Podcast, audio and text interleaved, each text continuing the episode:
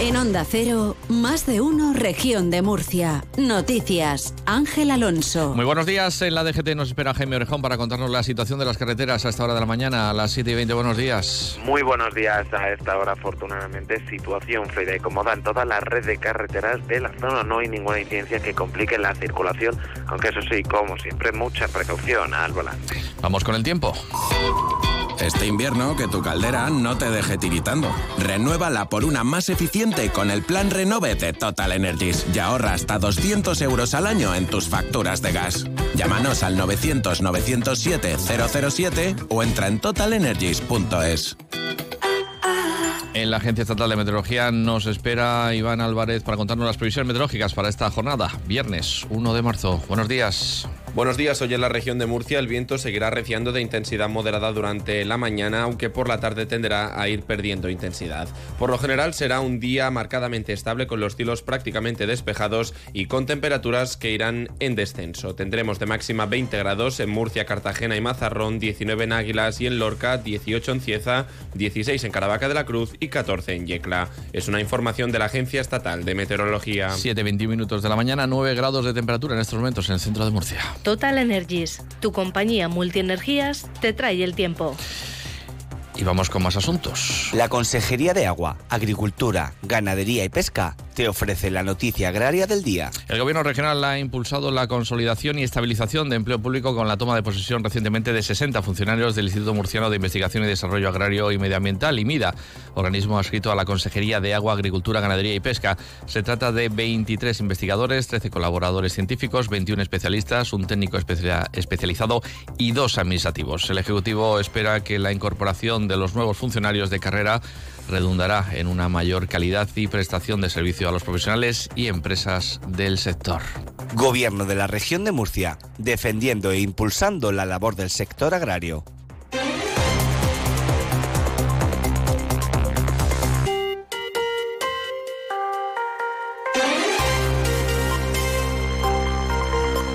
Joseba García, hermano del ex asesor del exministro de Transportes José Luis Ábalos, Coldo García, habría conocido el nombramiento del murciano Pedro Saura como presidente de Correos antes de que se hiciera oficial, según apunta el juez Ismael Moreno en su auto del pasado 7 de febrero. El juez ve indicios de que Pedro Saura iba a colocar al hermano, a Joseba García, en correos porque era amigo suyo. El instructor destaca en una llamada del 28 de diciembre en la que se ha podido observar que Coldo tiene la capacidad de poner en contacto a un responsable de relaciones institucionales de la Federación de Servicios de la Ciudadanía de Comisiones Obreras con Pedro a través de Ábalos, ya que sería amigo personal de este último.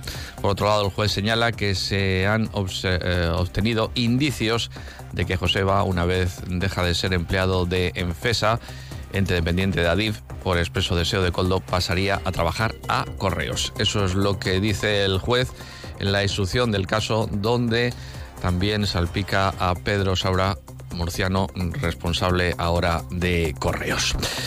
Les contamos también que la portavoz del Partido Popular en la región de Murcia, Miriam Guardiola, sobre este caso ha apuntado que los tentáculos de la trama corrupta de Coldo salpican al PSOE de la región. Guardiola le ha pedido al PSOE regional que dé explicaciones y a su secretario general que no guarde silencio y salga a dar la cara. Los tentáculos de la trama corrupta Coldo, el escándalo Ábalos, el escándalo Pedro Sánchez, salpican también al Partido Socialista de la región de Murcia. ¿Va a pedir el señor Vélez la dimisión de Pedro Saura?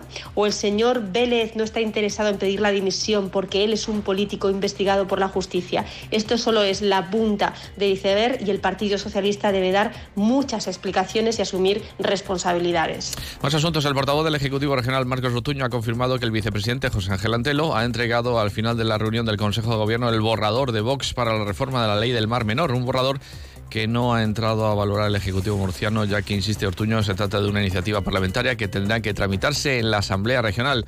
Ortuño se ha limitado a señalar que el Gobierno no va a dar ni un paso atrás en la protección del Mar Menor y ha reiterado una y otra vez esta afirmación a pesar de la insistencia y de las preguntas de los periodistas. Como iniciativa parlamentaria, nada tiene que ver con el Gobierno pero la postura del Partido Popular es clara y sigue siendo la misma.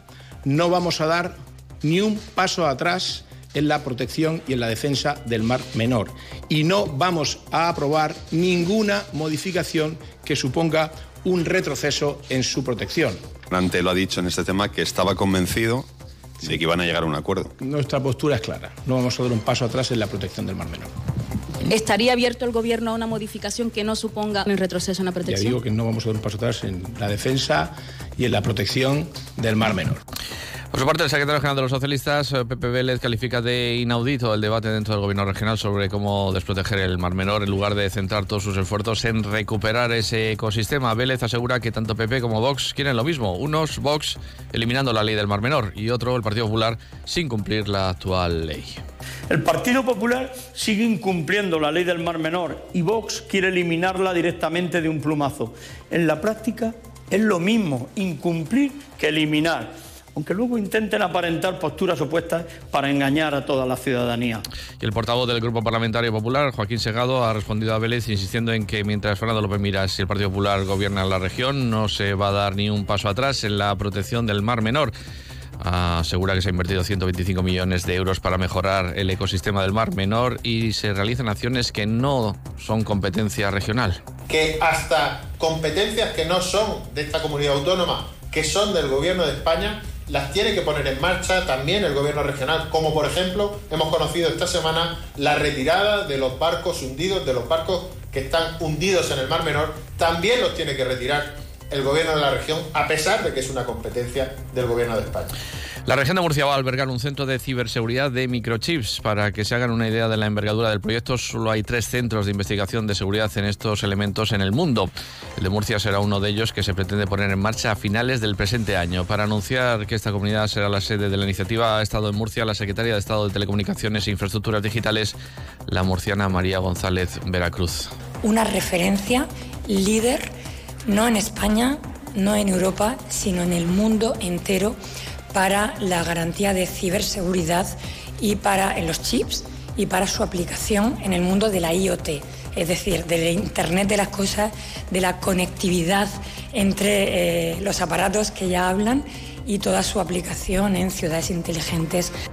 Este centro viene de la mano de la Secretaría de Estado de Telecomunicaciones junto con la Universidad de Murcia y también participa una multinacional líder en ciberseguridad como es WISK y dos empresas regionales surgidas de proyectos informáticos en el seno de la propia universidad como Odion Solutions y Te Protege. La iniciativa viene a Murcia debido al trabajo de la universidad en este tema de investigación. El proyecto será millonario, no hay una cifra cerrada de inversión, pero para que se hagan una idea, la sociedad estatal creada para gestionar este y otros temas tiene un presupuesto de unos 20.000 millones de euros.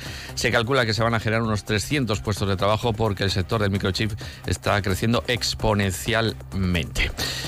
Les contamos también que después de toda una jornada de negativas a disolver la concentración ilegal, un centenar de agricultores despejaban los accesos del Valle de Escombreras ayer por la tarde. La Guardia Civil ha realizado 44 denuncias de seguridad vial y 8 denuncias de seguridad ciudadana, según datos de la Delegación de Gobierno.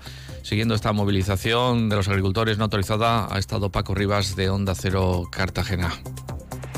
Se trata de agricultores y ganaderos desligados de la plataforma 6F y de sus propios sindicatos agrarios que pretenden formar otro movimiento con compañeros del resto de España que pueda tener una representación real en las mesas de negociación nacionales europeas, manifestaba uno de los manifestantes, Juan Antonio Pérez. Lo que no estamos de acuerdo es con la forma de los sindicatos.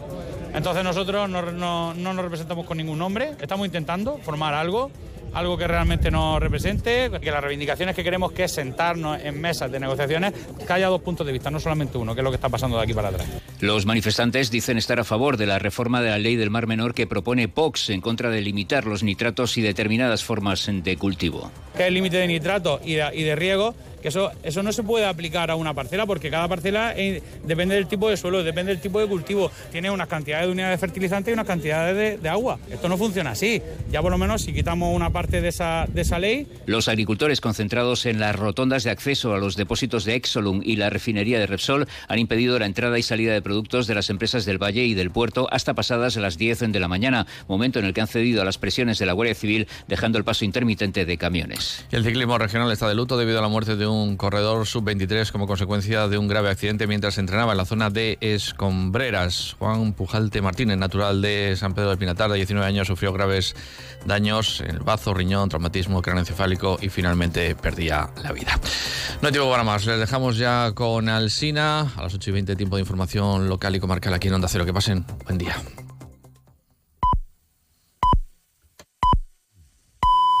Son las siete y media.